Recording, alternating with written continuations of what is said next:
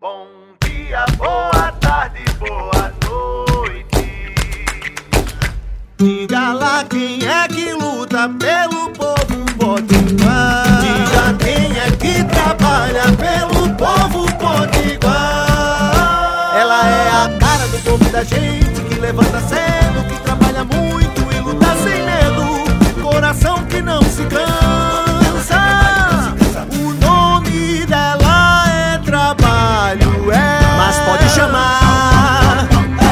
de Zodadanta. Hoje eu quero conversar com vocês sobre mais um assunto que tem repercutido muito é, nas redes sociais de forma mentirosa, as famosas fake news. Impressionante, Bolsonaro saiu, mas a fake news continua, né? é, sendo propagada pelos seus bolsonaristas, querendo confundir é, a interpretação e o que está acontecendo de fato, né?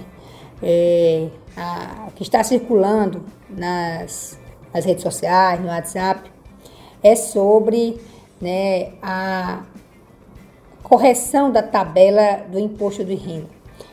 Só para a gente entender.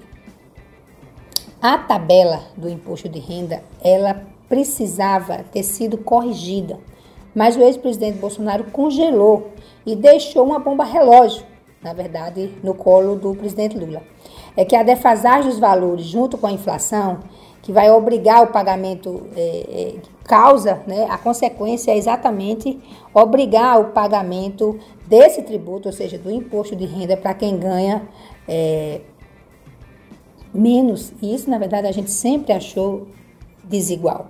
A correção da tabela desse ano só pode valer legalmente para 2024. É o que a gente chama do princípio da anualidade. Uma lei, determinadas leis precisam ser votadas no ano anterior para que elas possam vigorar no ano seguinte. Ou seja, como o Bolsonaro não atualizou a tabela do imposto de renda do ano passado para valer em 2023, é, a bomba relógio ficou no colo do governo. É, é desumana a estratégia política do ex-presidente. Né? Colapsar o país e deixar é, aquela questão quanto pior, melhor nas mãos é, do futuro presidente e penalizar os mais pobres. Né? E deixar quem ganha muito dinheiro sem ter nenhum problema. Isso, na verdade, foi o que aconteceu. E é bom a gente saber quem deveria ter reajustado a tabela do imposto de renda era o presidente Bolsonaro no ano passado. O presidente Lula não poderia mais, não pode mais corrigir, porque a correção só servirá para 2024. Porque é, é bom a gente pensar, e a gente já conhece como é que o presidente Lula atua na defesa dos mais pobres. Ele fez a promessa e já cumpriu, que foi né, de retornar o Bolsa Família. Bolsa Família volta a ser pago hoje, no valor de 600 reais. Recebe hoje os beneficiários com o número de inscrição social, o NIS, né? No final, é um. Então você fica atento aí. E fique atento também a essas fake news. A responsabilidade é do pagamento de quem ganha um salário e meio de imposto. É, Pagar imposto de renda não é do presidente Lula, é do presidente Bolsonaro que não cuidou do país e que deveria ter ajustado a tabela no ano passado para começar a vigorar em 2023.